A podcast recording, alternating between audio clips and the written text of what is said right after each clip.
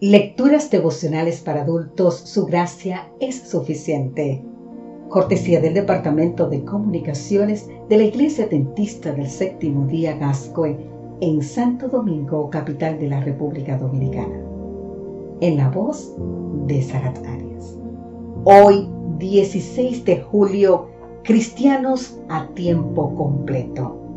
Efesios capítulo 4, versículo 1 nos dice, yo pues, preso en el Señor, os ruego que andéis como es digno de la vocación con que fuisteis llamado. En el capítulo 4 de Efesios hay muchos excelentes consejos prácticos del apóstol Pablo.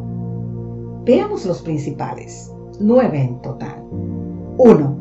Dios nos llamó para ser hijos suyos.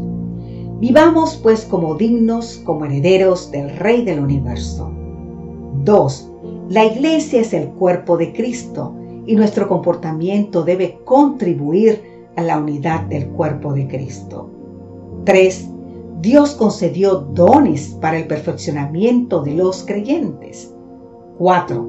Cuando aplicamos nuestros dones y nos desarrollamos, nos hacemos cada vez más maduros y firmes en la fe. Número 5. Debemos vivir como gentiles, o sea, como quien no conoce a Dios. Número 5. No debemos vivir como gentiles, o sea, como quien no conoce a Dios. Número 6. Debemos ser veraces y sinceros, siempre en todo, huyendo del engaño. 7. Tenemos el derecho a estar airados, indignados con todo lo malo, pero no tenemos el derecho de pecar maltratando a los causantes de nuestra ira. 8. Nuestras palabras deben ser usadas para bendecir, para edificar y nunca para maltratar o humillar. Número 9 y último, es necesario que aprendamos a vivir en armonía con todos en lo que dependa de nosotros. Ahora bien, Señor, haz de mí un instrumento de tu paz. Allí donde hay odio, ponga yo amor. Donde haya ofensa, ponga yo perdón. Donde hay discordia, ponga yo unión. Donde haya duda, ponga yo fe. Donde haya desesperación, ponga yo esperanza. Donde haya tinieblas, ponga yo luz. Donde hay tristeza, ponga yo alegría.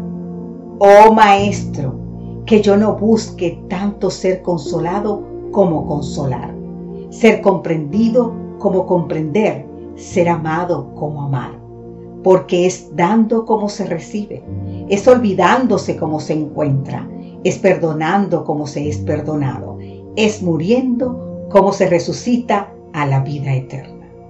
Esta es la oración franciscana por la paz. ¿Sabes qué? Ser cristiano es cosa seria.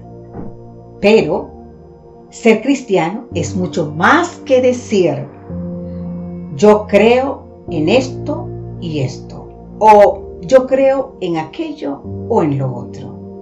Los hijos e hijas de Dios deben dar testimonio diario, de tiempo completo, de que son hijos del Rey del universo. Yo no sé tú, pero yo soy hija del Rey del universo. Que Dios te bendiga.